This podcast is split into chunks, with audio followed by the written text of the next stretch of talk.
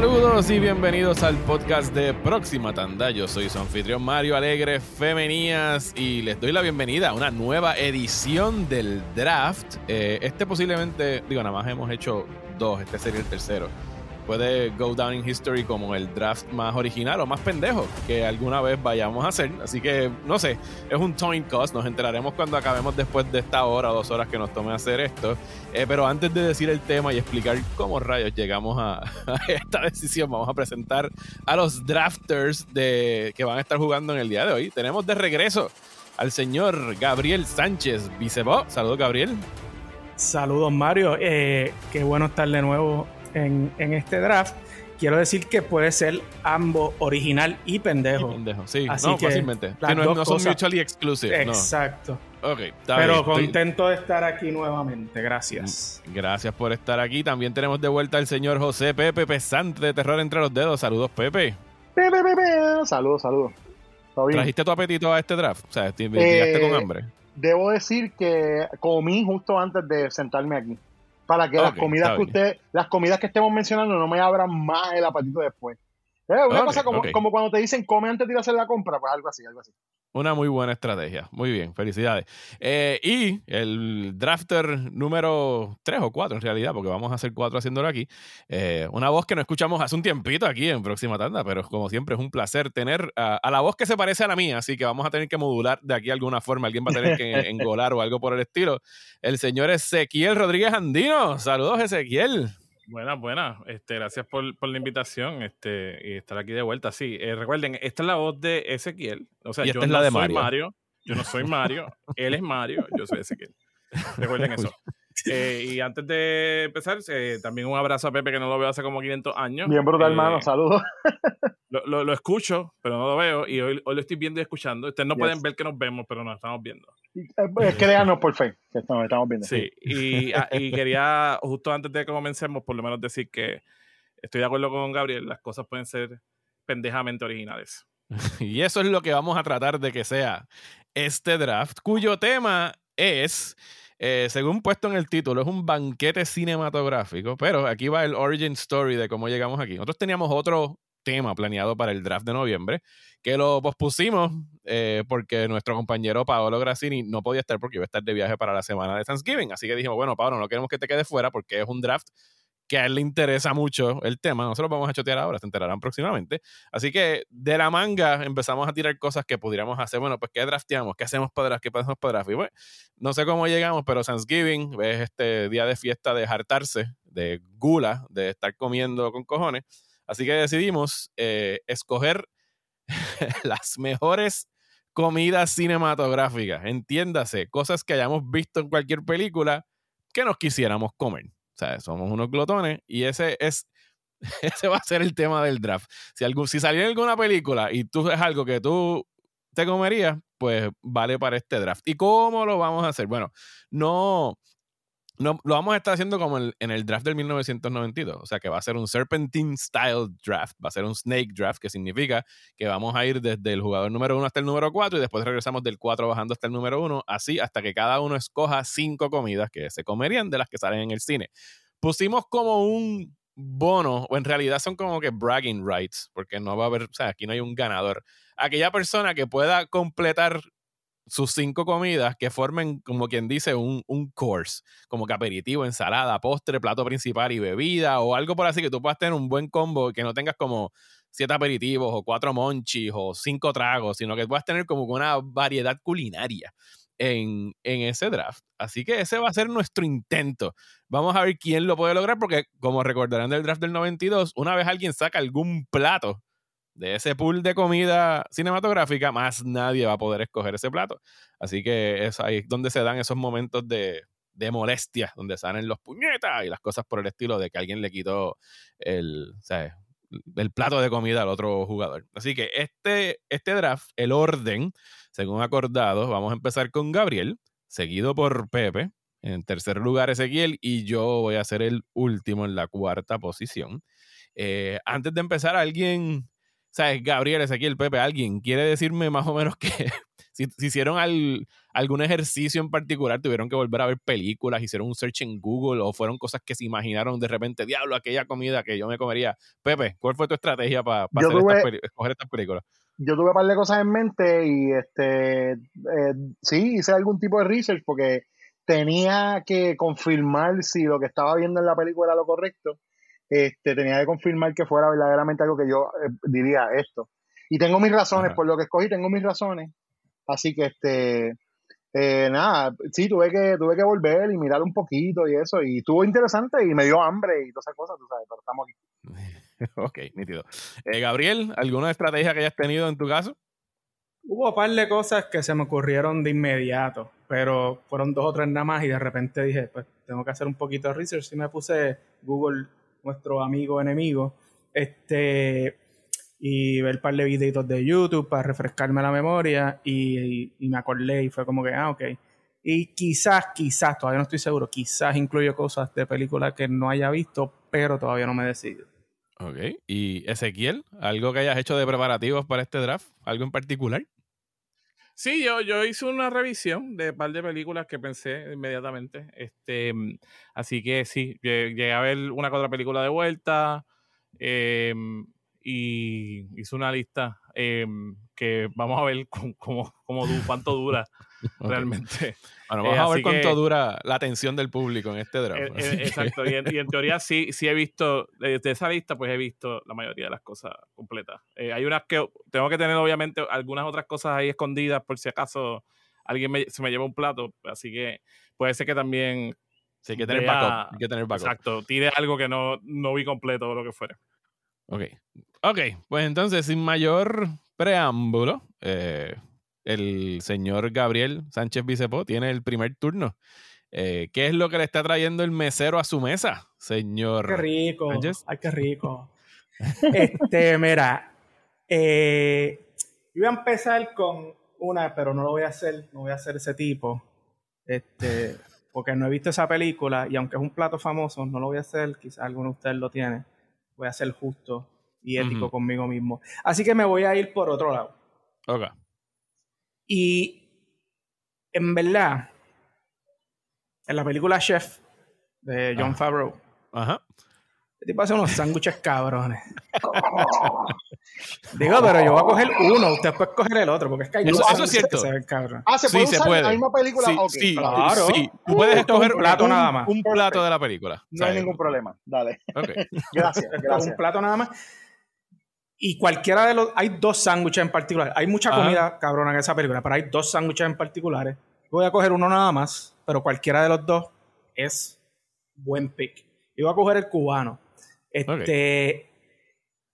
Tú sabes, John le guisamos el pernilito. Este, se los da a probar al nene y a él. Este.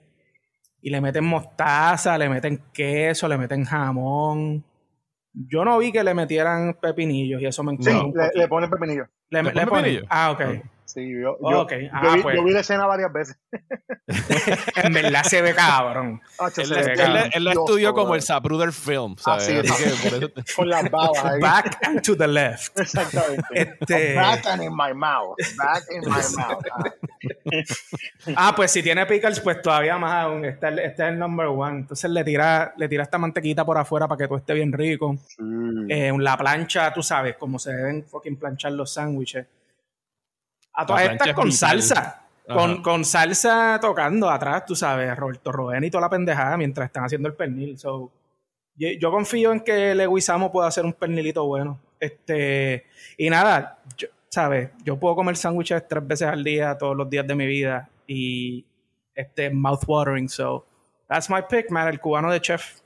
Sí, y que, y que pensando yo ahora, y, cuando estaba haciendo esto, sí, yo tenía aquí a, Chef en, en, mi shortlist. En realidad no hay como que una liga muy competitiva de sándwiches en el cine. ¿Sabes? No hay como, por lo menos que yo me acuerdo inmediatamente, diablo, ese sándwich se ve cabrón. En, realidad, en mi lista nada más tengo los que salen en Chef. Así que tenemos que agradecerle que Iron Man 2 haya sido tan y tan mierda y un proceso tan malo para John Favreau que haya decidido después hacer una peliculita pequeña para él, no para The Man, y pues se haya ido a ser chef. En realidad yo pienso que es de las mejores películas de John Favreau. Eh, así que muy buen pick, Gabriel. O sea, me dieron ganas de comerme el cubano. Eh, señor Pesante, Pero eh, eh, esa, esa primera de Gabriel, ¿cuál es el, ¿Cuál de, la, de, de las partes de la comida? mi categoría es sándwiches. Ah, tu categoría es sándwiches. Cool, cool, cool. Okay. Pero lo, lo definirías como un plato principal. Si fuera, bueno, sí, es un fucking. Bueno, bro, es un plato principal, pero yo, yo, yo desistí de tratar de hacer el five course meal porque. Ok. Sería, ¿sabes? Ya a la primera estarías alto de la primera, ¿me entiendes? Ok. Pues mira, pues, yo, yo, yo tengo otro sándwich y como verdad me traté de quedarme en el, en el modelo de los, del Five Course, pues para mí es hors d'oeuvres. Ok, ¿sabes que los hors d'oeuvres se supone que es una cosa que usted coma así como por charlando con la gente en lo que viene lo demás, ¿no? Pues yo pensé, un grilled cheese como el que hace ese tipo en chef, pero tú coges y lo picas en cantito y se lo da a la gente así, que sea como una cosa, como un tente en pie así de grilled cheese bien bonito. Nítido, ese se va, se baja, mira, se va como ir en boque vieja. Pero que considerado, estás repartiendo comida, para que tú veas, más. Ya, que, tú veas, hay más, hay más este, hay más sharing, porque tú sabes, sharing is caring. Ok, o sea que tú tienes, el, tú tienes el grilled cheese como aperitivo. como aperitivo. Sí, sí, porque está picadito, tú sabes, te lo comes ahí bien chévere. Mira, yo, yo, no lo tengo de aperitivo ni nada, pero yo comparto también mi sándwich con ustedes si quieren un ñaki y eso. Gracias, gracias. Ok. Está interesante eso. Muy bien. Ok, pues ya eh, queda alguna. Bueno, sí, más comida en Chef todavía. así que Chef podría regresar. eh, señor Ezequiel, llegó su momento y aquí hay que. Hay que, como que por un pedacito de trivia, que behind the scenes en el draft originalmente Ezequiel iba primero, pero él dijo que él tenía unos picks ahí medios extraños y él no quería ser el que tuviera el disparo de salida.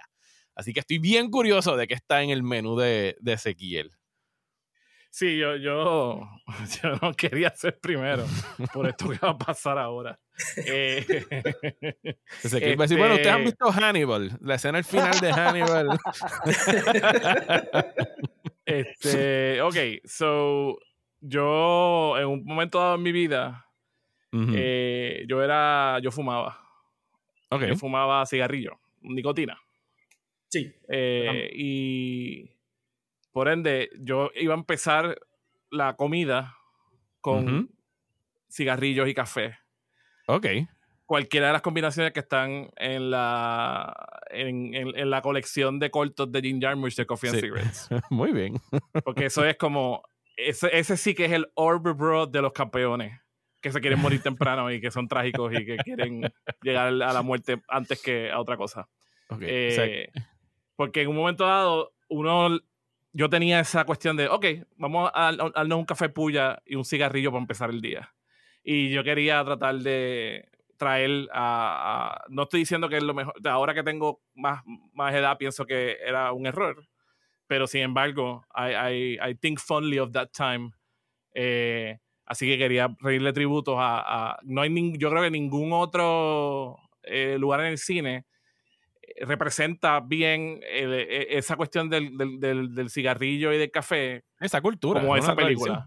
Exacto. Eh, y, siempre me ha tripeado que esa película exista, que en realidad son, sabemos que son muchos cortos que hizo ya mucho alrededor del tiempo, con ese pretexto, ¿no? De el café y el cigarrillo.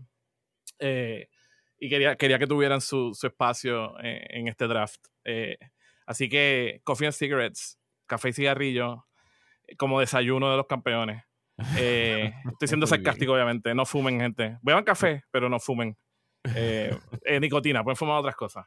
Este, este, episodio va a venir con, con, el warning ese de. Sí, con un warning, warning. Pero sí, exacto. por, eso, por, eso, yo no quería ser la primera persona que Advertencia del cirujano general.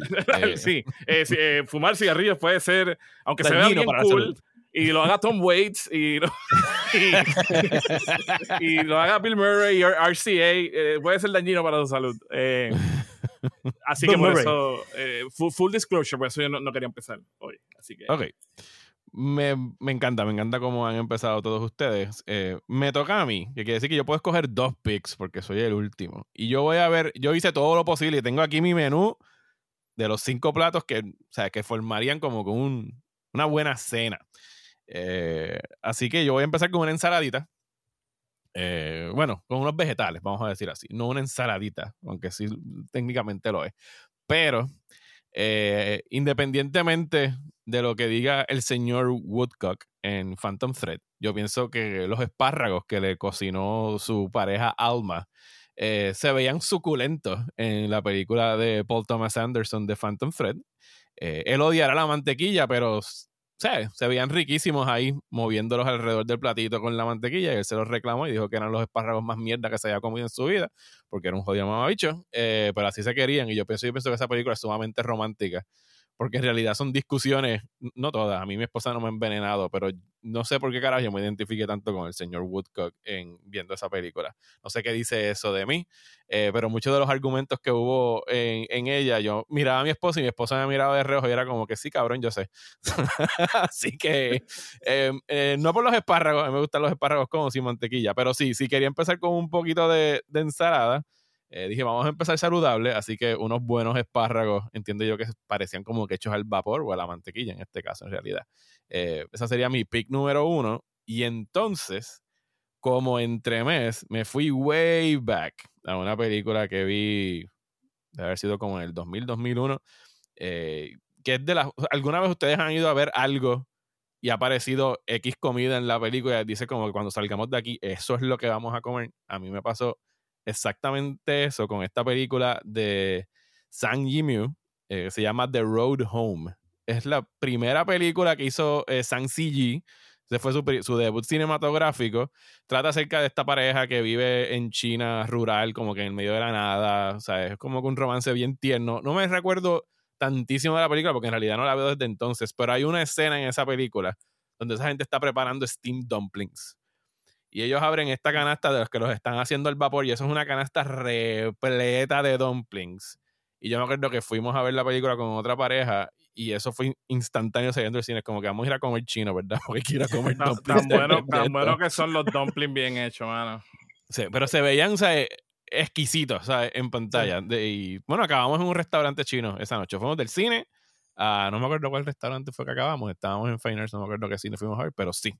Eh, mis primeros dos platos serían una, unos espárragos y los de Phantom Thread y los dumplings de The Road Home. déjame, déjame decirte que en la lista muchas de las cosas que yo tengo son muchos platos Eastern Asian, tú sabes.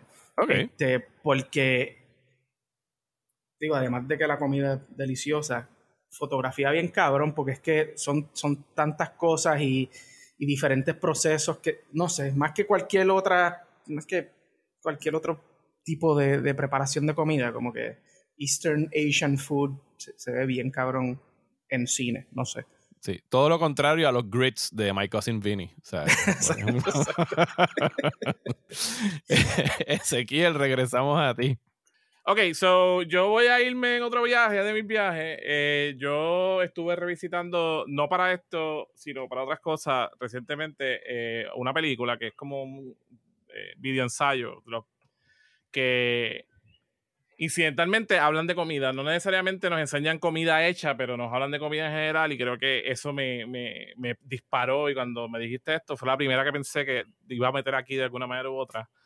y es una peli de, de Agnes Barda que se llama The Cleaners and I, que es el documental que ella hizo sobre los recogedores, los cleaners, o la gente que va recogiendo cosas y especialmente empieza hablando de los recogedores eh, que son los, del wheat. ¿Cómo se dice wheat en, español? De, el trigo. Trigo. exacto, los recogedores de trigo, porque hay unas pinturas súper clásicas sobre recogedoras de trigo. Eh, pero entonces ella va, ella va haciendo este, esta tesis sobre cómo ella también es una recogedora cuando recoge el filme. Es, una, es, un, es un video ensayo hermoso. Eh, y, y mano, me dio tanta hambre por papas porque ella, ella, hace una sección sobre los que están recogiendo papas que a la misma vez es una mini reflexión sobre el estado de nuestra industria de comida. Que esta película es de 2001, si no me equivoco, eh, ¿verdad? No, de 2000. Esa película es del 2000. Y esa película ella, ella la hizo como en, una camcorder pequeña. Eh, también tiene estos viajes bien interesantes sobre la cuestión digital, ¿no? Como esta, esta directora del New Wave francés haciendo una película en una camcorder. Eh, pero ah, eh, retrata en ese momento esta cuestión de la industria de la papa y de la comida que es súper wasteful, ¿no? Que, que está recogiendo estas papas ahora con unas máquinas y deja un montón de papas perder. Y cuando hay una hambruna cabrona, ya tiene unas escenas de la gente en el mismo París eh, después de los mercados recogiendo comida que el mercado dejó atrás. De hecho, hay, uno de los, de los, muchachos que sale que está comiéndose unos espárragos del piso porque es vegetariano y esa es la única manera que tiene para comer. Y tiene este segmento sobre las papas donde consigue unas papas que son así como eh, shape, como si fuera un corazón. Eh, y obviamente tiene un segmento también con este chef que precisamente trata de en su, en su cocina no, no hacer waste, ¿no? Eh, utilizar todo. Eh, inclusive él también viene de una tradición de recoger. Así que la papa es súper versátil. La papa puede ser lo que tú quieras. Eh, va bien con, con todo. ¿con, qué no va, ¿Con qué va más Diferentes preparaciones. Diferentes no, solamente eso, sino que de, la comida hasta la vodka, del vodka, ¿no? El vodka es papa líquida y alcohólica. Así que Mi, propuesta es. Si tú puedes hacer desde un baked potato hasta vodka, es la comida versátil. right. Entonces, pues mi propuesta es papa, donde ustedes quieran, como quieran. Porque el lema de campaña es papas. Papa. Eh, no el papa, la papa. Entonces, lo propongo así como bien abierto. Porque obviamente la película no, enseña nunca una específica papa, right? Eh, cocinada sino es la, la, idea de verle esa papa, de ver cuánto gastamos como, como sociedad, cuánta hambruna hay y cómo precisamente los que van a recoger las papas que la industria dejó atrás, sí por lo menos tenían que comer esa noche, ¿no? Eh, y de momento yo quiero comer papas también, porque quiero ser como frugal y, quiero ayudar a que, a que no sigamos wasting. So, yeah. Y si no han visto esa peli, de, de un break y veanla, porque ya, está bien buena. Okay. Nice. Eh, yo no he visto Beginner's and I, así que la tengo en la lista desde hace mucho tiempo. Es una de esas de Barda que por alguna razón no he visto, pero me la vendiste con esa oda a la papa. Sí, y, otra cosa, eh, ¿verdad? Eh, rapidito, como estamos en esta época, vivimos en esta sociedad también ahora del video ensayo, which I, I appreciate. A mí me gusta mucho ir a YouTube y ver a, a, los, jóvenes haciendo los video ensayos. Esa generación nueva que está haciendo video ensayos en, pues aquí tienen como un, un referente cinematográfico, ¿no? De, eso, de, lo que es un video ensayo antes de, de YouTube, que, que, como se filmó en digital podría coexistir, ¿no? Con los video ensayos de hoy en día, que también encuentro que eso de por sí es fascinante, ¿no? E, esta mujer haciendo esta cosa que ahora todo el mundo hace eh, con su camarita digital, eh, pero, pero en cine. Eh, eso, eso de por sí como un asterisco aparte de como si les gustan los videoensayos en YouTube, eh, esto es un excelente, una manera de ver como una predecesora de eso. Perfecto. Eh, señor Pesante, regresamos a usted en el turno. Me voy a quedar en la cuestión de compartir la comida, ¿verdad? Porque la escena que la escena que muestra esta comida precisamente muestra un instrumento para compartirla y es nada más y nada menos que la pizza cortada con tijeras de la película Cobra. Porque qué, qué manera de tú cortar una pizza que no sea, o sea, qué manera más efectiva, papi, tijera. Y así puedes seguir por ahí para abajo y corta. La pregunta mía siempre fue. Como un appetizer, puedes picar la, la pizza en cantito y la verdad con la, con la tijera y comparte. Estamos hablando de Cobra de, de Stallone. Yes, eh, sir. él es un, él es un policía. Otra? Eh, no, no, pues, por eso quiero estar seguro, ¿no? Sí, sí, este, que él es un policía renegado, ¿verdad? Este, eh, de estos policías 86, ¿es esa película? Esa película es 86, correcto. 86, si no me equivoco, sí.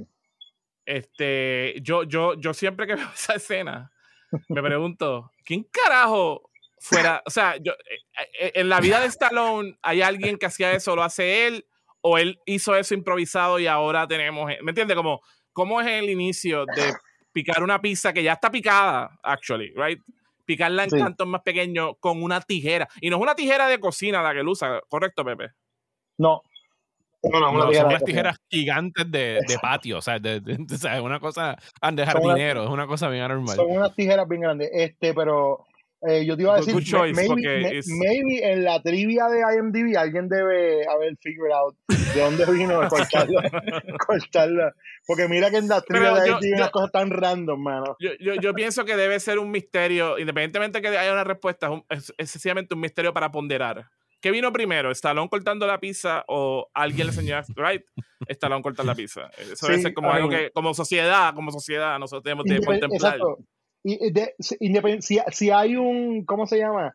si hay una, una persona que fue el que inspiró ese movimiento, eh, definitivamente el, haberlo hecho eh, Mario Cobra Cobretti ahí, eso fue el equivalente a Dylan Goes Electric, ¿tú me entiendes? Ese, ese es el Dylan Goes Electric de picar pizzas con tijeras, ¿tú sabes? Después de eso todo el mundo tenía que hacerlo, ¿tú sabes? Y yo quiero decir otra cosa adicional, y yo creo que este, eh, eh, Abuelito Scorsese estaría de acuerdo que that is cinema.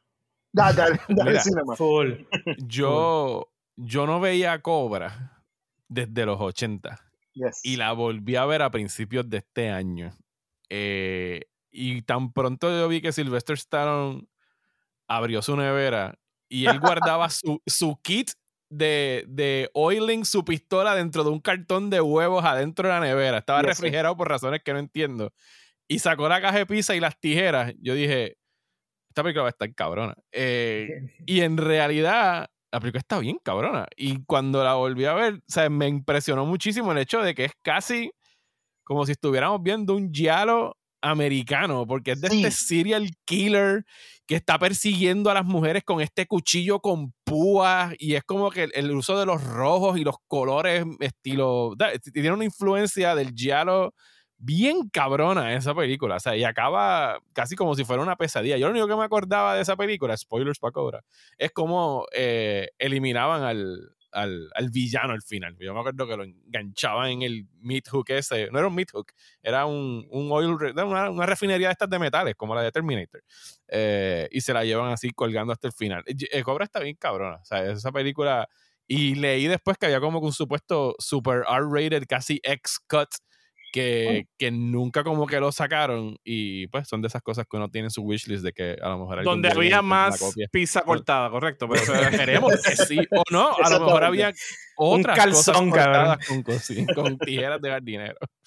Más, comida italiana más comida italiana cortada espaguetis y albóndiga. Eh, Gabriel te tocan a ti dos picks. Uh, italiano Segway Segway. Este Nada, el tagline de Cobra es Crime is a disease, meet the cure. Este. y la cura es la pizza con tijera, que conste, esa es la cura.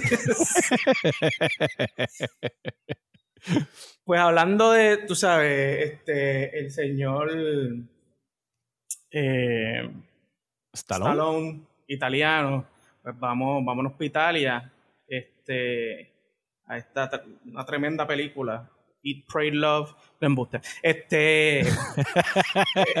Eso es excelente segue. A lo mejor hay una comida cabrona en Eat, Pray, Love. no, no, no, no, no, no, En Eat, Pray, Love hay un cojón de comida, cabrona. Porque haciendo research vi videos y hay una pizza que se ve espectacular, hay una pasta que se ve cabrona. Pero yo no he visto esa película y nunca la voy a ver nada más por esos segmentos, porque con eso me dice todo lo que tengo que saber. Bueno, Julia Roberts estaba viajando en Italia, comiendo bien y pagándole. Claro que lo va a hacer. Anyway, I digress. Lo italiano es Big Night. Este, película Stanley Tucci. Oh, oh. Este, ¿Qué pasó? No, no, no.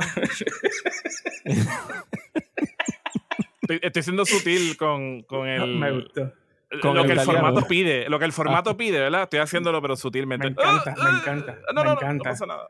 Stanley Tucci, este, Tony Shalhoub, eh, nuestro, nuestro astro Mark Anthony sale ahí también. Este, y Anne sale par de gente. Este, anyway, yo había visto esta película, I don't know, 20 años atrás o cuán lejos sea.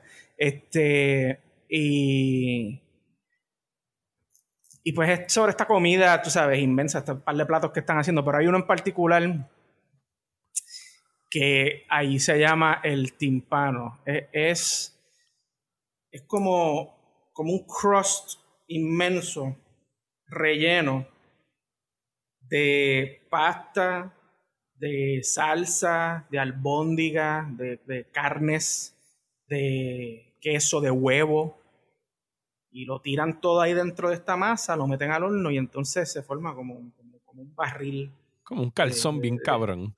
Sí, sí, sí, gigantesco, crunchy por afuera, pero con todo eso por adentro. Y eso es como que el big signature piece, tú sabes. Como que, wow, mira lo que hicimos, porque toma tiempo con cojones, tú sabes. Y sin cojones también, ¿sabes? Y sin cojones también, sí. Ambas cosas, cierto. Es, muy, muy, muy correcto eso. Este. Y cuando lo sacan, tú sabes, es súper impresionante así. Este, es un slice así gigantesco de, de, una normalidad de, de, comida allá adentro. Es, e, e, es, casi obsceno la, cantidad de comida que hay. Y pues encanta mucho. Este, y se ve cabrón y nada. ¿Y lo has este, probado alguna vez en tu vida o no? No, no, ya quisiera yo. Yo creo que, de hecho, me puse a buscar es algo como que existe, pero no es como que una cosa ahí súper común, yo creo. Yo creo que tiene hasta otro nombre. Eh, te, iba, te, iba, a decir inclusive que, ya que que me está raro que nunca referimos esto cuando estamos hablando de, este episodio, pero es que hay un canal de YouTube hablando de yo que estoy obsesionado con, con YouTube. Al de Babish.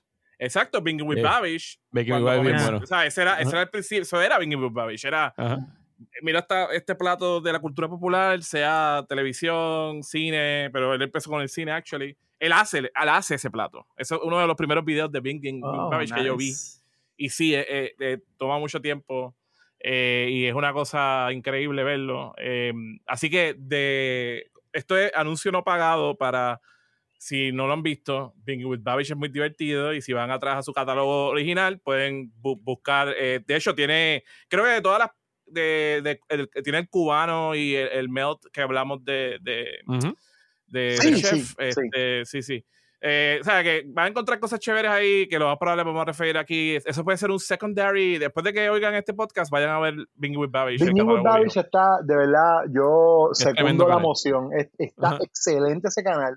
Ese tipo ha hecho hasta el sándwich de carayola de, de Ralphie, Ralph en, en Simpson. El sándwich que tiene carayolas y tachuelas, hasta eso ese tipo ha hecho. O sea, una cosa bien loca. Eh, eh, de verdad, y, y, no, y no solamente eso si usted es de los que siempre dice contra, yo estoy cansado de hacer, lo único que quiero que deseo hacer es freír huevo y hacer una que otra cosa. Ese canal tiene una, serie completa que es Basics with Babish, que son food basics súper bien explicados, videos que no son muy largos, y ese chamaco en verdad tiene una cosa innata para hacer, para enseñar, para enseñar. O sea, para darle, hablar estas cosas y ahora aprender de verdad. Eh, al inicio nunca enseñaba su cara, era su voz, tiene una voz cabrona y está bien bueno también. Como que yo he pensado varias veces que me oh, quiero casar con él. También. Eh, pero ya está casado. Eh, bueno, you know, existen otras arreglos. Pero anyway, el punto es que he's fine as fuck. Ah, cocina cabrón, es un tipo con un tipo general. Es un package, el tipo es un package. Sí, es, básicamente como agua para chocolate, pero si fuera un tipo que tú te enamoras nada más de verlo en, cocinando en YouTube. Eh, y, y sí, lo que tú dices, originalmente nada más sabía del cuello para abajo y después eventualmente enseñó la. Sí, sí, de hecho, muy cinematográfico también. El, tiro era el tiro de, de, de, arriba. Eh, el tipo, de he, he, had a good style. Ahora, se volvió más famoso y aparece su cara y eso, pero e, ese classic Babish que solamente veíamos sus manos eh, incitando a comer y hacer otras cosas, pues e, era interesante. Búscanlo. Binging with Babish. Tiene ahora su propio portal y todo. Eh, hace tiempo, él dejó el canal de YouTube ya colgando. No, no, no. de hecho, ahora él tiene un Binging. ¿Cómo es? Binging with Babish eh, Universe. Eh, él tiene ahora colaboraciones y todo. no, tiene un fucking se llama así, actually. Se llama así. Sí, ya, ya, no es Binging with Babish, ahora creo que es Babish Universe o algo así y exacto, el tipo ha hecho colaboraciones con un montón de gente famosa y está haciendo un montón de cosas. Tiene tiene, libro, tiene, tiene cuchillo. exactamente, todo eso. Bueno, el último, eh, uno de los últimos que vi fue cuando salió la película esta de Los Sopranos, que trajeron al hijo de, de Gandolfini a, cocinar con él. Me acuerdo, sí. En esa eh, estamos, exacto. Bueno, el señor Gabriel le queda todavía un pick por escoger. Ahora quiero ver el BWB EU. el Binging with Babish Extended. O sea. Exacto. Este. Ya, lo espérate. Ahora sí me toca de nuevo. Es que no quiero tirar postre todo. Ay, qué carajo tiro postre ahora. Este, ¿sabes qué? En chocolate. la, la mierda película, que diga, la película con Johnny Depp y. y Juliette Binoche. Y Juliette Binoche, entre otros. No, en verdad, no están mal. No me acuerdo. Este.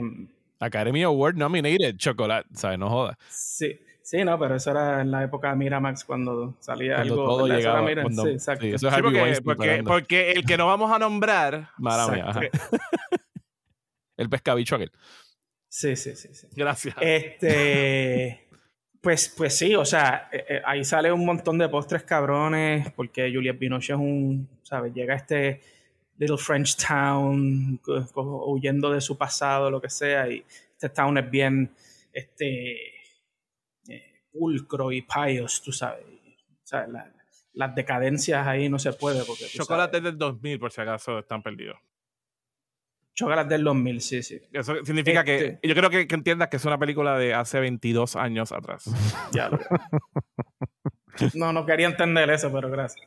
Desafortunadamente este cae en, ese, en esa zona donde uno no puede place it. Si no vas a buscar la fecha, tú estás como que esa película salió hace como 10 años, ¿no? ¿Cuántos años yo tenía cuando salió esa película? Pero es claro que es pre-9-11, porque después de pre-9-11 estas cosas no se... Después de 9-11 estas cosas no se... estas películas se dejaron de hacerse.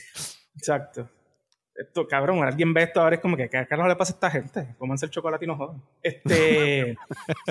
anyway, Molina no quería que se comieran el chocolate, pero, este. Juliette Binoche, además de. Eh, recuerda una cosa: quien dirigió esta película dirigió la mayoría de los videos musicales de ABBA. Con eso te lo digo todo. Lasse, Armstrong. Ah, de verdad. Lasse Armstrong era de ABBA. Ok. Nada más Muy con testigo.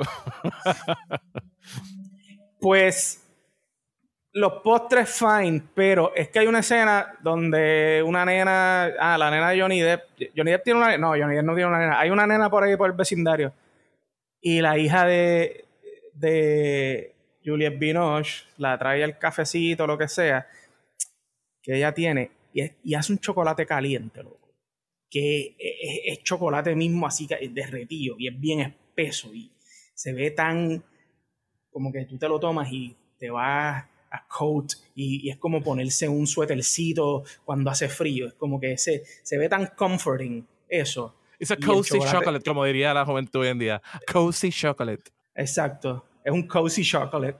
Y ese cozy en, chocolate. En, el, menú saldría como chocolate artesanal y te valdría 10 pesos la taza. Ah, ah, mínimo, loco. Claro que sí. Este, y te dan como una galleta mala por el lado, lo más seguro. Este, pero no, ese, ese chocolate es como chocolate caliente, pues francés o hasta el mismo español, que es un poco más espesito, pero el francés es más espeso. Que, digo, el que hacemos aquí en Puerto Rico es fine, tú sabes, porque eh, chocolate cortés, derretidito, con la leche, lo que sea, muy bueno, pero es así. El que si te papa y todas esas jodiendas en el campo, bueno, pero este chocolate así espeso, mano, it's different. Y este se ve cabrón. Así que ahí está, el sweet chocolate. Chocolate, chocolate. Chocolate, chocolate. Muy bien. O sea, no había, no había habido nada dulce hasta ahora en, en el draft. Así que, bueno, un, un, un, switch ahí, un change of pace. Eh, señor Pesante, regresamos usted con sus antojos cinematográficos. Pues bueno, este. Vamos a ver si puede superar Cobra, porque eso fue un deep cut. Esas tijeras van a estar difíciles de superar. Literal. Yo creo que, yo creo que no tengo. Eh, tenía otra pizza diferente, pero decidirme con esa porque esa es la más emblemática. Yo creo que fue una, yo creo que fue una excelente decisión. gracias, gracias, gracias. Este, el, el runner-up era el, la, la, el double stack de pizza de, de eh, Saturday Night Fever cuando él está comiéndose la pizza al principio de la película, que coge los dos slices y se los come, así, exacto. Ese era el, el, runner-up. Este, pero bueno, yo tengo como main course, eh, yo puse aquí algo que combina este, carne, vegetales, este, ¿verdad? Pan, eh, también un tipo de sándwich, si vienes a ver. Este, de una escena que dio mucho de qué hablar en el momento solo porque nadie habla en ella.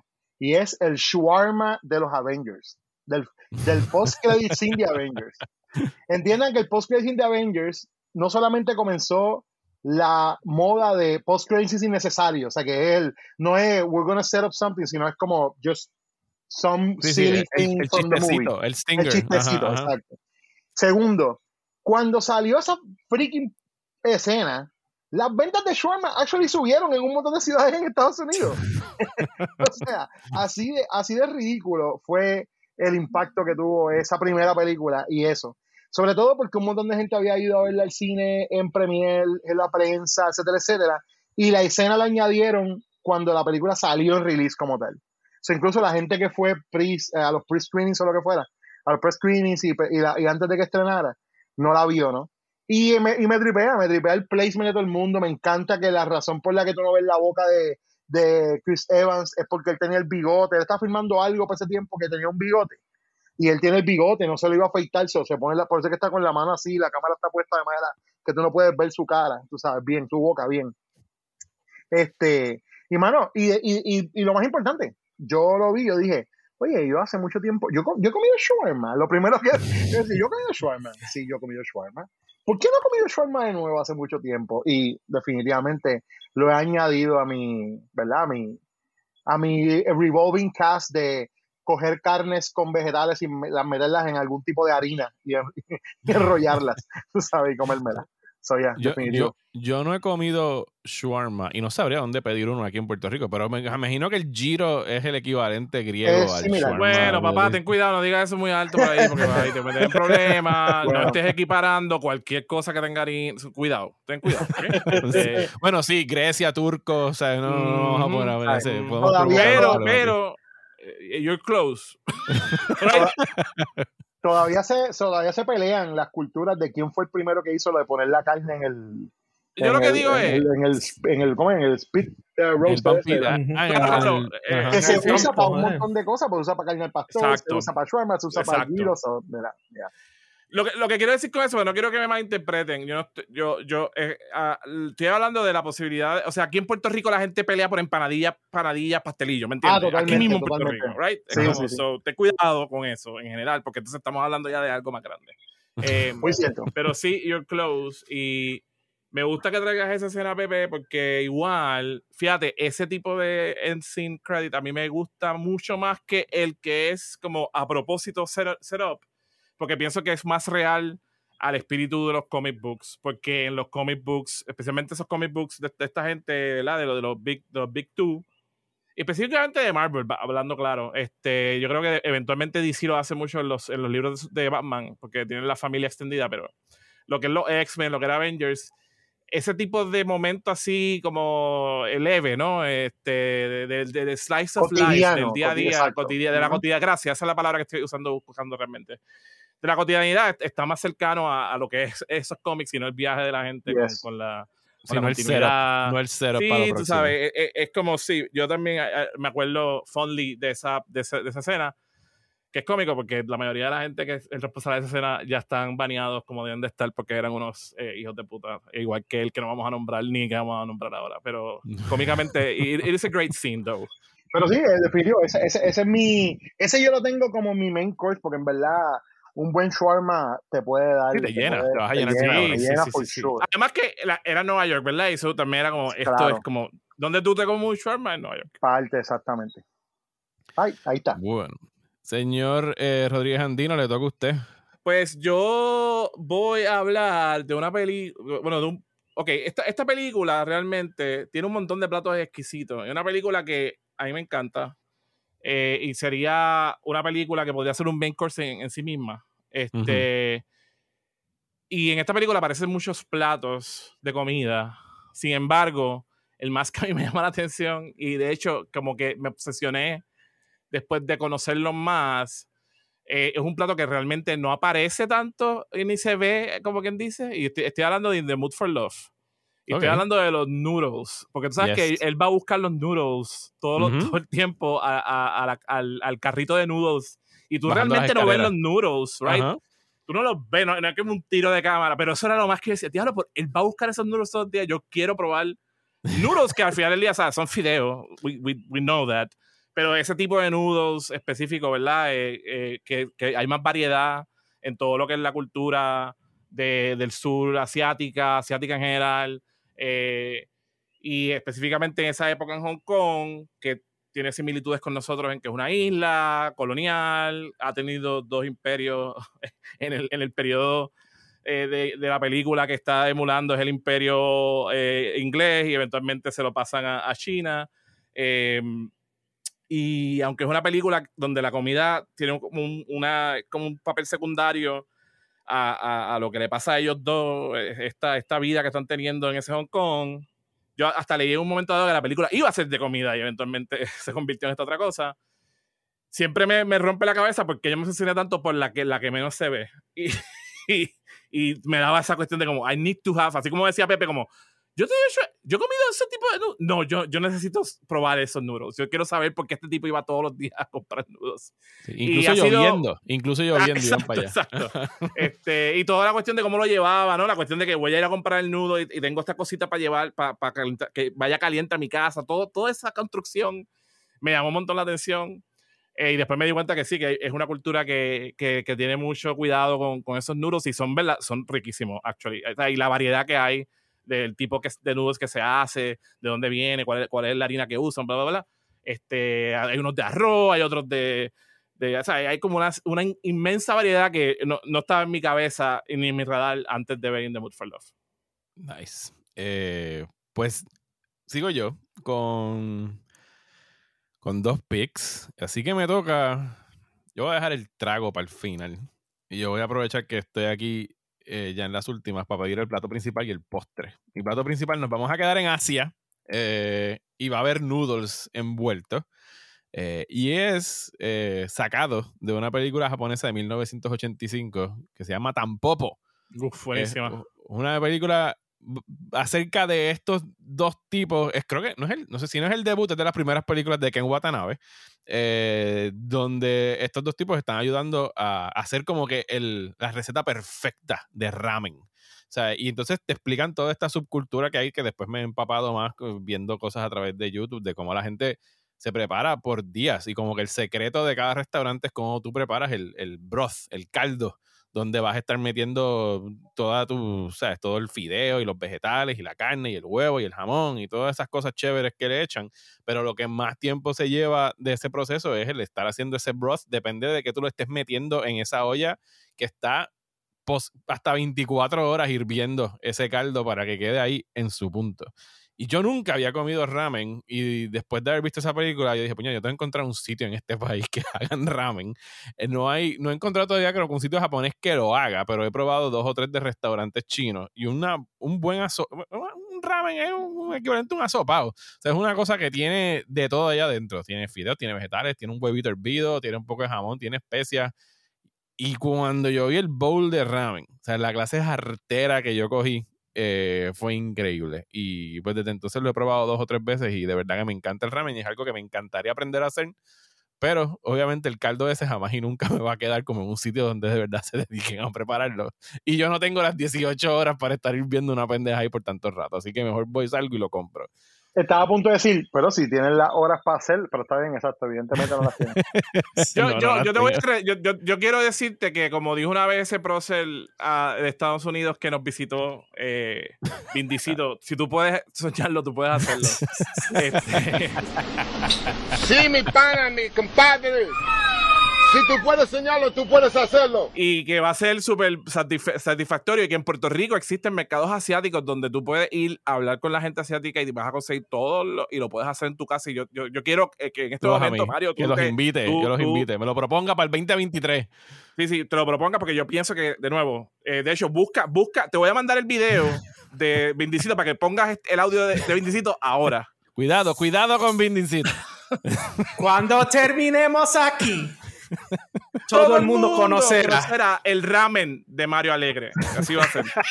bravo, bravo, bravo. Cuidado con Vicentito, por favor. Cuidado con Vicentito, por favor. Increíble, increíble.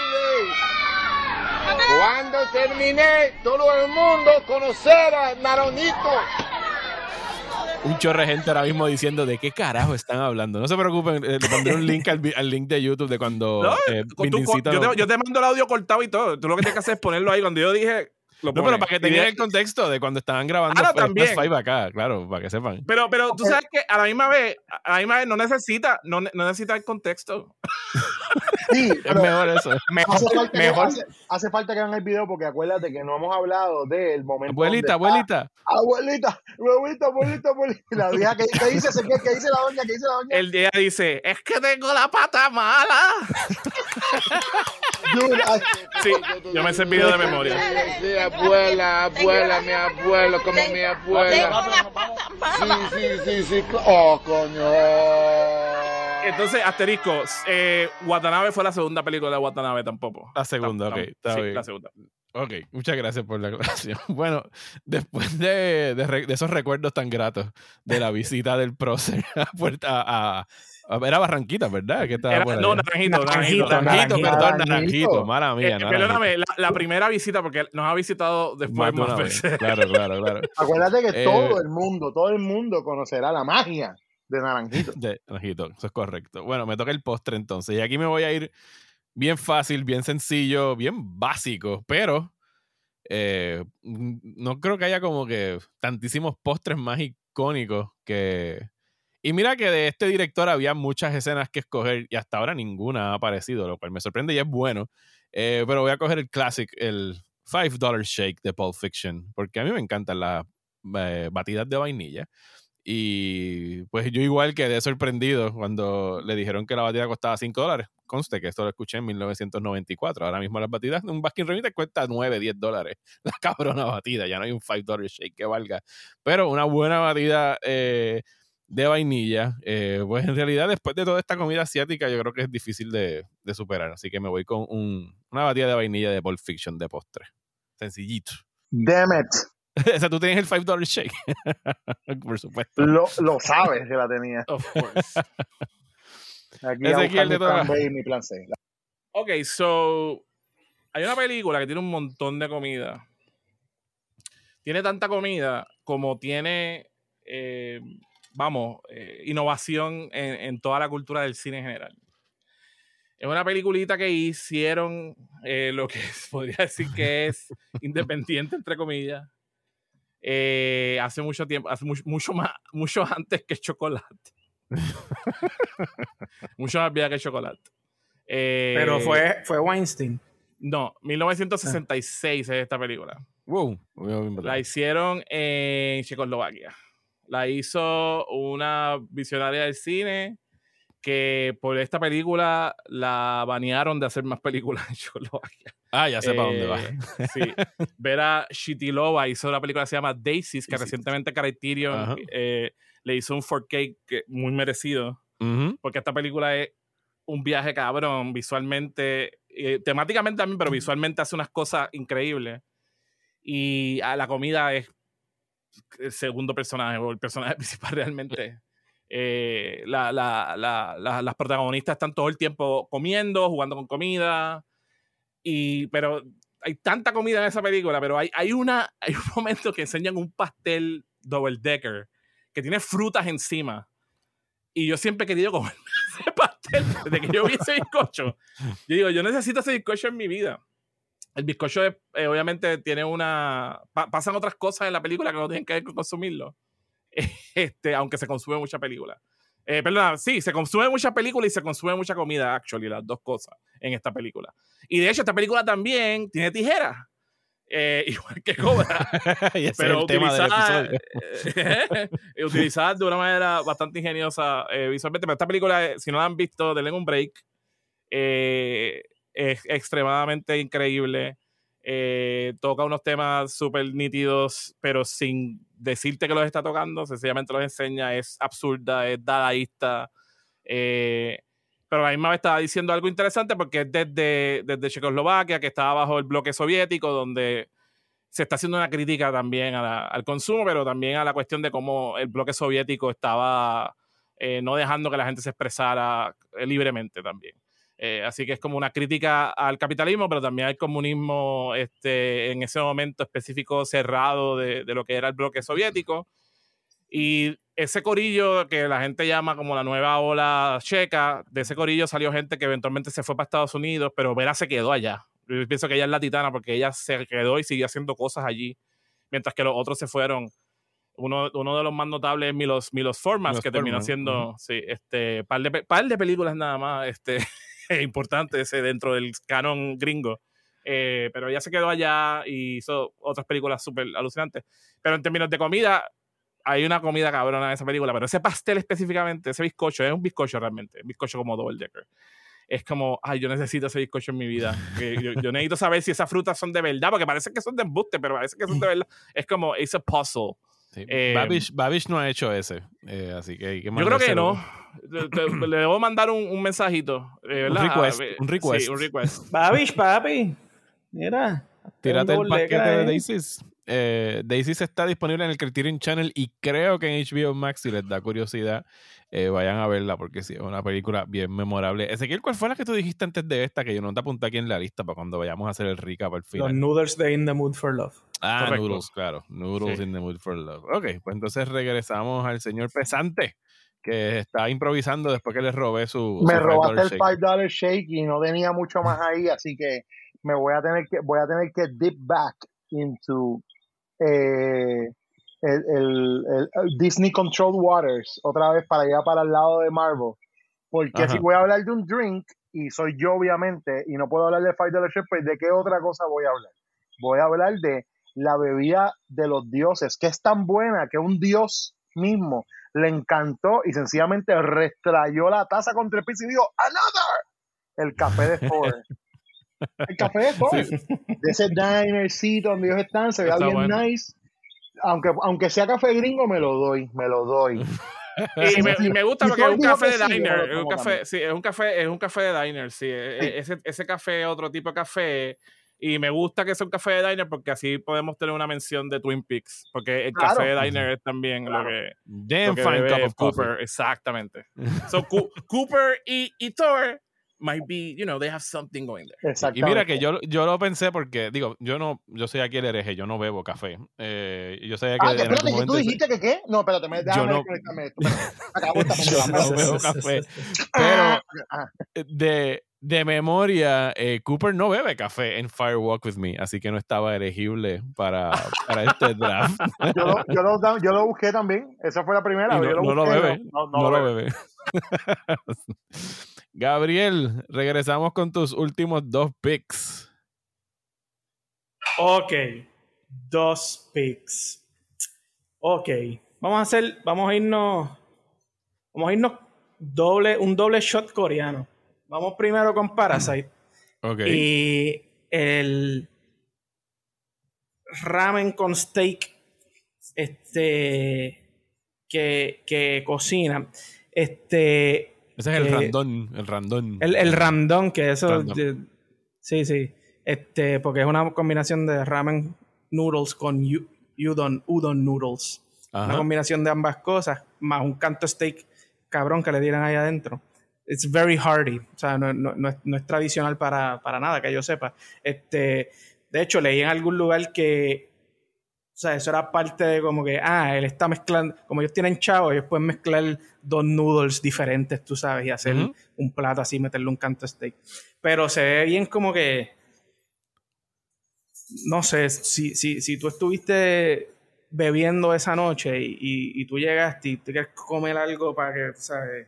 Te, te, caiga así súper y te acuestes a dormir, yo creo que un ramen así pesado con, con steak might do the trick. Y pues no sé, este, me, me, me, dio, me dio hambre al verlo, este, aunque tú sabes, no, no era quizá... Es que lo hacen dos veces en la película, ¿verdad? Lo, hacen y después lo hacen, este, lo, lo, lo hace la familia primero y después lo hacen lo, el que estaba abajo en el, en el sótano.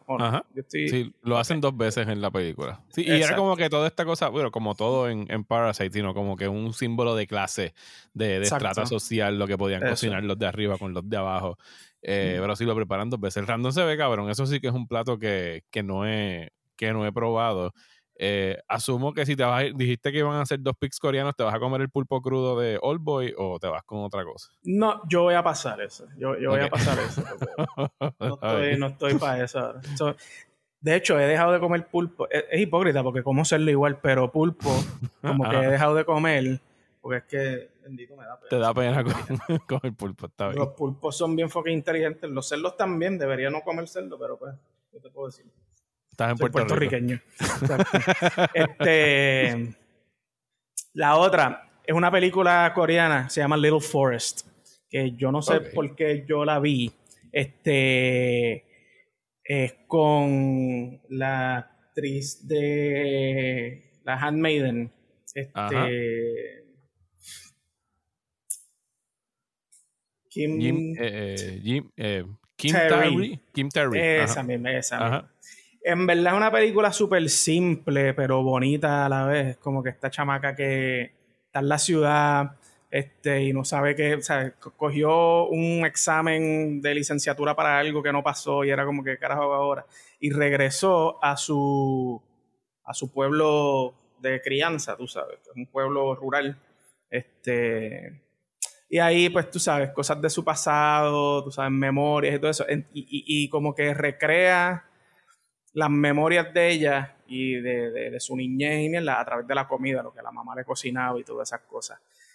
Y en verdad la película es básicamente eso. Y la cámara es, e, es casi un cooking show porque hace como 10 platos diferentes con los ingredientes que tiene. Y, y eran tú sabes, platos específicos para, las ocasiones. Ella llegó una noche bien fría y, tenía pocos ingredientes y hace una sopita bien básica que se veía cabrona anyway. Este, y de ahí en adelante pues estaba tratando de recrear cosas de su memoria con, los ingredientes que tenía y todo eso. Y, todo se ve, o sea, cabrón, pero, pero, pero bello, o sea. Y hay un plato en particular que es un, se llama un Zero Rice Cake. Es, un, es un tipo de bizcocho, supongo, pero es este eh, salado, no es dulce. Como que con, una pasta de, como que con habichuelas y diferentes tipos de harina. Y tú lo ves y queda, tiene los diferentes niveles, diferentes colores de, los sabores. Y es para compartirlo con sus amigos que están allí. Y cuando lo pican, es que esa cena se ve preciosa porque sale el humito y, y, hay un chamaco que es un amigo de él de infancia y se lo está comiendo así con un gusto. Es como que, diablo cabrón, esto sabe igual que hacía tu mai. Y no sé, como que toda esa película está llena de, de, esas escenas que son como que comforting in a way, aunque verdad la película también está tratando sobre, sobre temas de familia y de, y de identidad y de, tú sabes, encontrar tu lugar en el mundo. Pero, pero esas escenas de comida, que son muchas, pues tripean. Hay, otras sopas bien cabronas también. Te las recomiendo, en verdad. No, no me acuerdo dónde la vi, fue hace tiempo, pero. No, yo nunca había escuchado esta película. mientras estabas hablando, me metía a Letterboxd la única persona que yo sigo que la has visto eres tú.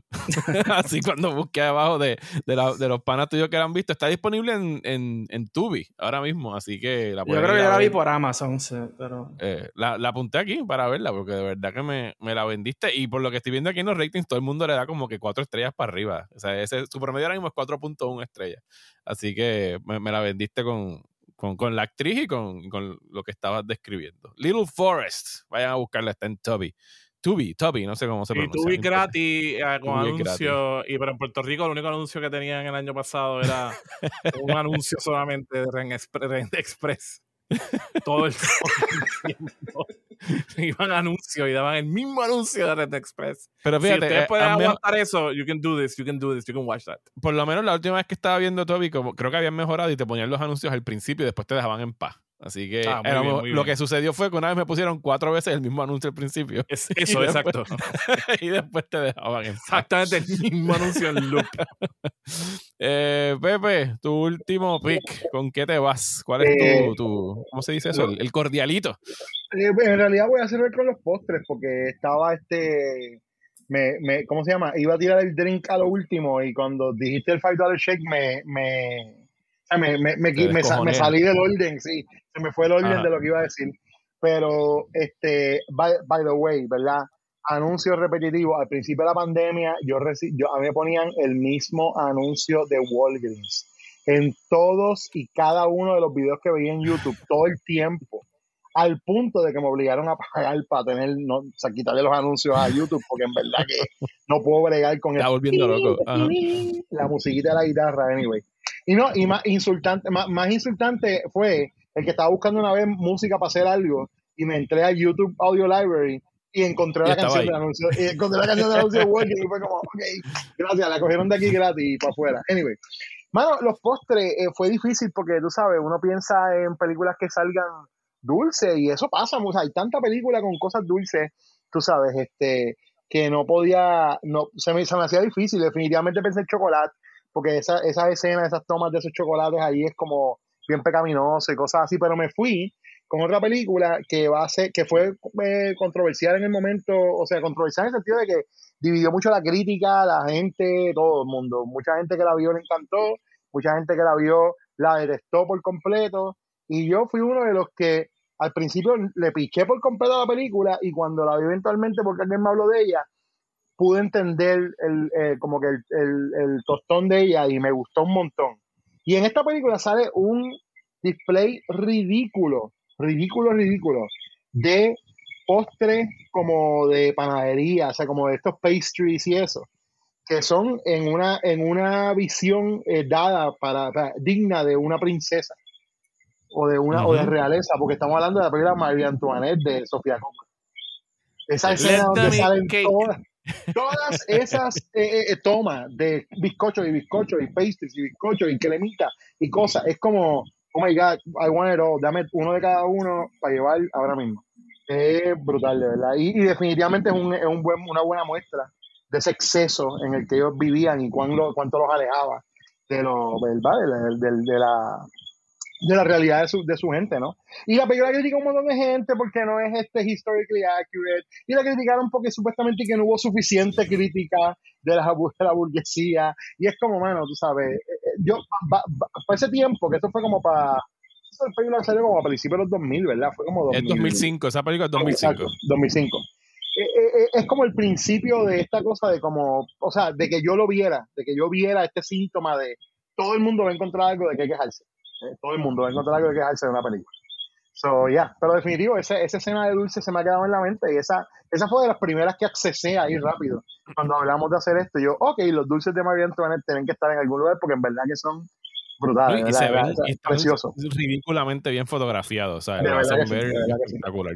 La, la crema, el frost, como que el, el, el whatever. Eso, sí, que, que, tenía que ser así porque era es lo que dice. Decadencia, sí, Exacto, era, era, era, era usar visualmente precisamente la abundancia que pues lo tenía la realeza y lo tienen hoy en día los capitalistas también. Exactamente. Este, y, ese, y, yo creo que eso era lo que she was saying. Eh, yo por eso, yo creo que eso funciona. Yo no sé por qué no van a decir que no hay crítica cuando claramente... de hecho, María Antoinette fue creo que es la última película de Sofía Coppola que a mí me encantó. O sea, así que me, que me gustó mucho eh, yo diría que fue esa. Y sí, me acuerdo mucho de las críticas. Esa película no creo si ganó la Palma de Oro en Cannes o estuvo como que en competencia, pero sí, hubo mucha gente. Creo que los franceses la abucharon en Cannes, pero los franceses abuchan todo en Cannes. pero en Cannes no que se paran a aplaudir pendejería. O sea, no aplaudieron la de la de Harry Styles como 10 horas. Eh, sí.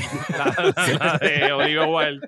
Yo siempre he querido, cada vez que hacen eso, yo pregunto si hay algún pendejo en una esquina con un cronómetro. para, dar los reportes porque, son históricamente las películas que hacen son malas y las que se va, la gente se va, son las buenas, ¿no? Eso es lo que realmente Sí, las Antichrist, las irreversibles, todas esas son las que Por lo menos con lo que tiene que ver con María, con María Antoinette, yo leí que, que eh, eso de la, del abucheo, mm, así de que dicen que como la mitad de la audiencia estaba amando y la mitad abucheo, eso está debunked por una persona que estuvo allí, que fue Roger Ebert, que dijo que sí, sí, hubo gente que la abucheó, y fueron algunos periodistas, dos o tres, pero tan pronto los medios de comunicación escucharon que alguien abucheó, lo convirtieron en esta película recibió vítores y abucheos, ¿ven? Y entonces lo convirtió, básicamente lo que están haciendo es equiparando ambas, ambas reacciones, cuando él mismo dice, primero, no fue la cantidad de gente que lo quieren hacer sonar en la prensa como que un montón de gente estaba abucheando, y segundo, es normal en Europa que abucheen películas, eso pasa. Sobre todo si tú estás viendo algo, según, ¿verdad? Como le explica lo que leí, que si tú estás viendo una película que no es que es politically incorrect o, y, ¿sabes? ofende algún tipo de sensibilidad, la gente que está viendo la van a abuchear. si no les gusta, they're gonna make it known, tú sabes yo no recuerdo cuál de esos reportes de Ebert fue. No sé si fue Irreversible o Antichrist, pero hubo una donde él estaba haciendo como un play by play de lo que pasó al final y era como que, and then people starting booing the movie, and then people starting clapping the movie, and then the people starting booing and clapping each other, ¿sabes? Como que empezaron a tratar de, de pelear entre ellos de quién estaba buchando y aplaudiendo. Y él siempre se, se pasaba eso por la raja del culo, porque él, se me daba de la risa con eso, porque sé que era una tradición bien pendeja. Y lo es, lo sigue siendo. Yo pienso que algo pasa en Kansas, puede ser que estoy mal, y este fue otro, otro, pero todo el drama de la película de Olivia Wilde con Harry Styles y Chris Pine, yo creo que también esos cines de allí eh, pasa algo, porque recuerden lo que pasó este año con el famoso escupitajo o no. O sea, estuvimos como una semana completa analizando el video otros de Zapruder. Otros sí. sí eh, si, si escupió o no. Yo pienso que es que allí pasan, o sea, como que las pasiones al punto de que sale por la pantalla y estábamos nosotros diciendo, ¿lo escupió o no lo escupió? ¿Lo escupió o no lo escupió? Eso, vamos, vamos a tener eso en la mente también. Yo, yo, vi el gargajo, yo no sé usted, pero yo lo vi. No sé si estaba alterado el video, pero yo lo vi. Depende del video que veías. Había un video donde el gargajo se veía, pero desde otro ángulo no había gargajo. Mira, yo creo que yo creo que el traje es color oro y que se dice el logo. Eh, ah, perdón. Es azul negro, Ah, ok, está bien, ok. Lo que tú digas. azul negro y, azul negro y blanco. Son, los franceses, son, los fantasmas de los Lumière que están Era el escupitajo de Schrödinger. Okay. Schrödinger Spit.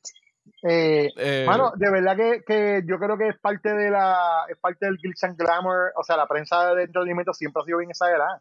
Y este, un montón de las cosas que se reportan de estos, de estos festivales siempre son, hoy no decir siempre, porque muchas veces están blown out of proportion, tú sabes, las reacciones. Porque me, porque pasa con las de horror en esto, cuando hay Midnight Screenings en Toronto, y uno dice que empiezan, gente se estaba desmayando left and right y saliendo del cine en ambulancia, y tú como que, ok, tú sabes, ya lo tengo que ir a ver esa película, es como que pasó con una persona. Y era un, era, era un EMT que iba a trabajar. es el es el festival bubble, ¿sabes? Que, que todo se amplifica dentro de esa burbuja del festival donde todo es lo más cabrón o todo es lo más mierda, ¿sabes? No hay puntos medios en los festivales. La gente eh, salió del cine y es que el tipo tenía que mear, tú sabes. bueno, Ezequiel, tu último pick. yo voy a hacer trampa. Yo, creo que hemos hecho un poco de trampa porque y estábamos diciendo, ¿verdad? Que mi trampa es que yo creo que ya yo dije main course, pero bueno, nada, sí. Yo creo que dije papa main course, pero vamos a decir, como yo hice la analogía de que la papa es bosca, vamos a decir que la papa fue el, la bebida. Ajá. Eh, Dale hubo una película que yo fui a ver, de hecho, aquí en Puerto Rico en el cine, cuando todavía se podía ir al cine, este, sí, cuando no teníamos eh, eh, conciencia de que había gérmenes en el aire. Este, y, y, una película que me estaba conmoviendo muchísimo todo el tiempo, que, que encontré, que o sea, estaba súper juqueado con ella. Y de momento hay una escena en, un diner, volvemos a los diners, una escena bastante íntima. Eso, eso es algo interesante, que con la mayoría de las películas que sí abrazan la comida, casi siempre hay algo de intimidad, ¿no? Este, la comida es como es un stand-in de sentimiento. Pero eh, eh, eh, esta, esta comida que yo vi, no solamente es que yo tenía ganas de comerla, sino que a la misma vez tenía ganas de. Bueno, no, no es tener ganas, es más como reconocer lo importante que es el cocinar para alguien que tú quieres. cocinar como acto de, de, amor para no solamente en, los términos de lo que sería una relación sentimental, sino también inclusive eh, eh, una relación sexual, ¿no? Una relación de, atracción hacia otra persona, pero también de, amor eh, filial, tú sabes, de, todo tipo de amor. El cocinar es un acto de amor, punto y se acabó. y estoy hablando de un plato que se veía muy rico y que yo quería comerme, pero a la misma vez yo creo que lo que se me quedó es como que, yeah, I remember that, I've been there, eso es bien bonito, yo quiero tener eso y yo quiero hacerlo. Y es el pollo a la plancha de Moonlight. Coño, buenísimo. Por fin, ¿verdad? por fin se encuentran. Lo primero que hace esta persona es decirle, tú sabes qué, yo te voy a hacer, yo te voy a cocinar algo ya que estás aquí. Con, los, frijoles, con los frijoles negros. Sí, mano. Además que exacto, es como esta cosa bien sencilla que nosotros conocemos pero la, están haciendo estos dos personajes en el cine y él la hace con tanto cariño, le cocina con tanto cariño y le lleva la comida y se la come. En una relación que, que, de, que de por sí nunca pudo, ¿verdad? Mientras vamos viendo la película, que es una relación que, que estuvo stunted, ¿no? Que, ¿no? que no se pudo dar, pero cuando por fin se da, se da a través de este lenguaje de amor de la comida y el plato le queda cabrón. Como que yo me quiero comer ese. Sí, no, puede lechuga puede ser de cabrón. Sí, sí, sí. Y, lo, y lo, como tú dices, los frijolitos ahí perfectos, el arroz blanco y lo que sea. Y, eh, el diner, como tú dices también. El diner, tú sabes, le da, tú sabes, la plancha. La, la bellonera, la musiquita que le pone. es, el ambiance. Y, yo creo que hay una cuestión de lenguaje interesante que está haciendo Jenkins ahí también, con que el diner es un lugar público, pero no es como la hora que están, eh, no es la hora pública, right? Es una hora más íntima. Entonces, de momento, le está haciendo este acto íntimo en este lugar público, que es lo que la muerte de ellos nunca pudo tener. Lo están haciendo y él no le importa ya lo, está haciendo, lo está haciendo. Si entra alguien, él no va a parar de cocinarle, a él no le importa. Y eso es súper poderoso. Y esa película está bien cabrona. esa comida Completamente. Este, y, y, hablando de gente que le gusta crítico y lo que sea, la gente que dice que no, que es una, es de las pocas películas que ganado un Oscar que sí se merece eh, praise. Eh, contrario. Bueno, de las pocas veces que de la mejor película de ese año también ganaba el Oscar ese año. Exacto, sí, sí, sí. Aunque lo haya perdido por 10 segundos, eh, brevemente, por un, Entonces, un error. Un, un, mini asterisco, ya que mencionamos a Babish, eh, pues la plancha está en Babish, el ramen de Tampopo está en Babish. Eh, estoy aquí mirando Babish rápido. ¿El ramen de Tampopo está en Babish? Oh, shit, sí. voy a tener que ir a buscarlo. el que dijo Gabriel ahorita, ¿cómo era? El, ra, el Randón. El random. de cuál, ¿cómo se llama la película? Parasite, Parasite. Eh, también está en, en Babish. Eh, no está el milkshake de Tarantino, pero está el Big Kahuna Burger, though. Ok. Que sale en Pulp Fiction. Eh, so, ya, ahí tienen. Ah, hasta lo, dije ya, los cubanos de Chef. En YouTube, está en YouTube, entonces puede ir a buscar. Sí, exacto, lo busca, lo puedes buscar así como Babish y el nombre de lo que. De la película. Par, de lo que dijimos aquí está ahí y, y entonces cuando vean la lista lo pueden, lo pueden chequear y creo que va a ser un tremendo complemento. Eh, de hecho, y también otro, ah, está el Sharma, está el Sharma de, de Avengers también. los voy a buscar y los voy a linkear, búsquenlos en los show notes de, de este episodio si quieren ir directo a esos videos. De otro anuncio no pagado para el y esto no pagado. Babish es que we're, fans tú sabes. Eh, no no no no más nada. Mira you're trying to you're trying to you're trying to reach out. Ajá. Ah, no Babish o sea por eso. yo en, en realidad un plan mío sin saberlo, porque no sabía cuándo empezó, pero ahora que está, es, es, porque yo quiero que Mario termine haciendo el ramen. El ramen. ramen 2023 de Mario. Sí. pues mira, eh, excelente picker de Moonlight. De verdad que no lo tenía ni en mi shortlist. Se me olvidó ese suculento plato de, de Moonlight. Eh, es una pena que tú no hayas acabado el, el, cabrón draft, porque esto va a ser como que un bajón precipitado a donde yo voy a ir ahora. Eh, y eso era como que un muy excelente pick para despedirnos, pero yo dejé el trago para el final, eh, porque necesitaba beberme algo. O sea, no es necesariamente como que un trago para bajar la jartera que tendría después de todo esto, pero un trago que se ve sabroso, me consta que es sabroso. Eh, no es un trago que yo he bebido durante toda mi vida porque lo descubrí tarde, y cuando digo tarde estoy hablando de los últimos 5, 10 años por ahí. Eh, y es el old fashion. O sea, yo no soy de beber whisky. Eh, tengo aquí a Gabriel de frente bebiendo whisky. Así que yo entiendo que él debe saber mucho más de, de whisky de lo que yo sé. Pero eh, por culpa de Mad Men, y, voy a llegar a una película, cálmense. Por culpa de Mad Men, yo siempre escuchaba a Don Draper pidiendo un old fashion, un old fashion, un old fashion. yo, ¿qué puñetas es un old fashion? Ya, después busco un old fashion con whisky. Ya, ok. Eh, pues algún día estaba en una barra muy, muy, no me acuerdo en dónde era, creo que estaba eh, por Miramar o dónde carajo. Y dije, bueno, déjame probar qué carajo es un fucking old fashion. Le pedí un old fashion del arranque ya yo quedé como el bruto porque me dijo, ¿con qué lo quieres? ¿Con bourbon o con scotch? No sé, pues yo, ¿Y, tú? y yo, anda para el carajo, espérate, esto era muerte por choice, ¿sabes? Yo no sé, pensaba con el fashion, un fucking old fashion, no. Eh, tú, tú dijiste, um, I want it old. I want it old. yo le dije, el que se bebe Don Draper en. O sea, yo, Exacto. Tú le dijiste, dame, Gabriel, dame the, oldest, the oldest fashion you have, the oldest. El oldest, el oldest fashion. Gabriel, regularmente con qué sabe mejor el old fashion. Brother, ese, es que ese. Hay gente, tú sabes, que tiene especificaciones porque hay ciertos alcoholes que le gustan más. El old fashion es algo que se ha bastardized, tú sabes. Y aquí en Puerto Rico se hace mucho con ron añejo. Y se le llama el rom fashion y mierdas así, tú sabes. Pero esto usualmente, sí, es whisky, it's probably bourbon or, or rye, tú sabes, una de las dos. Dice bourbon or rye. Pero a la misma vez, tú sabes, yo, yo puedo variar, no sé, si hay algún bourbon o rye que quiero probar, que ellos tengan, pues puedo, puedo pedírselo. Pero en, en esas situaciones, tú le dices al, al, pendejo que te está tomando la dame, bendito no, pendejo no, la gente de servicio se merece. no, no hay que darlos este, así. No hay que hablarle así. Pero tú le dices, este, no, como tú te lo darías o some shit like that. Porque hay veces que a mí me han preguntado cosas, yo no sé, cabrón. Este, el clásico, exacto. el más Give me the classic, man.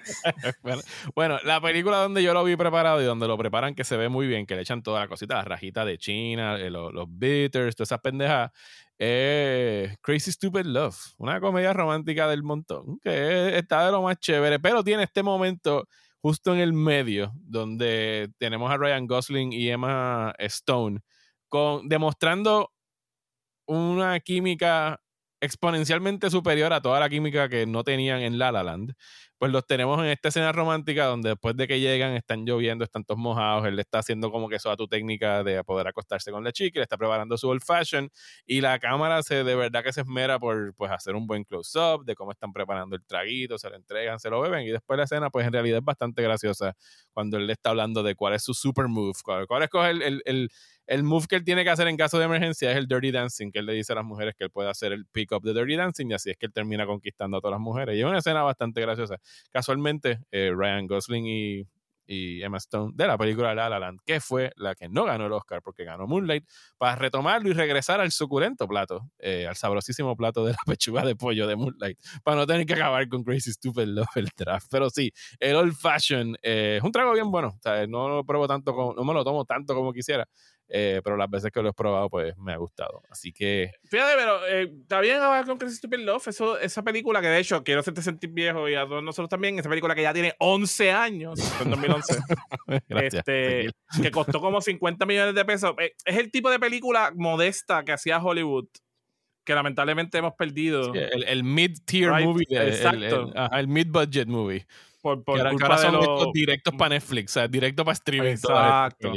Como que a mí esa película es una película, o sea, I, enjoyed that movie. Es buena, o sea, Steve Carell es gracioso en esa película, eh, Kevin Bacon tiene un buen papel en esa película, Julia, Julian Moore también nunca cae mal. sí, un buen cast, sí. Es de las últimas como que memorable romantic comedies que en realidad salió y, y en ese nivel de budget, de como es una película, o sea, con un budget este, modesto. Marisa Tomei también tiene un buen papel ahí. Sí, es una buena, es una película chévere. A mí me gustó Crazy Stupid Love. ¿No dijiste cuántos años han pasado desde Daisies? ¿60 y cuántos han pasado? No, pasamos. Pero tú sabes que yo lo hago a propósito porque para nosotros Daisies es una película vieja. Yo estoy jodiendo cada vez que estamos hablando de estas películas que para nosotros son modernas.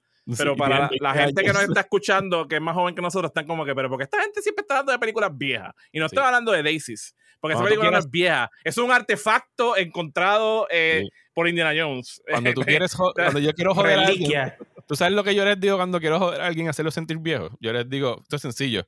Si Back to the Future lo hicieran hoy, Marty McFly viajaría de vuelta en 1992. Gracias y buenas noches. y ya. Y ahí inmediatamente a uno le cae el peso, bien cabrón. de los 80s a los 50s, pues de los 2020s a los. Cuando, cuando Pepi, para la gente que no sabe, Pepi y yo estuvimos haciendo un programa de radio por muchos años en la universidad que se llamaba Frecuencia Alterna. Y Pepe trajo una idea que nosotros hacíamos recurrente, que era hacer, celebrar aniversarios de discos. Y tú no sabes desde que estamos en el 2020, yo pensando, ay puñeta, qué bueno que no hacemos el programa porque estaríamos tripeando, porque estaríamos celebrando discos que nosotros tocamos, estrenamos en el show. Yo, o sea, yo lo he pensado más de una vez. como este yo disco más de una vez. tiene Sí, como Talent, tiene 15 años y yo, puñera, yo recuerdo cuando yo dije, vamos a escuchar esto por primera vez, frecuencia alterna. Exacto. No, no puede ser. Que, y, vamos a hacer el aniversario del disco, pero el aniversario de haberlo tocado en el programa también. Y peor, peor con, igual como quiera que sea en los, los de los 90 o los de early 2000, yo, yo los vi cuando yo los saqué de las cajas, la de disco no trabajaba ahí. Yo los saqué de ahí, new release, tú sabes. Peor aún. Y cuando leo cada rato los, los, los estos este, artículos que hacen de como que ah, tal disco a, a, 25 y yo, ah, gracias por eh, hacerme sentir viejo. Te, iba a hacer una, propuesta rapidito, si te, rapidito, y me dices si la ah, hacemos de mano.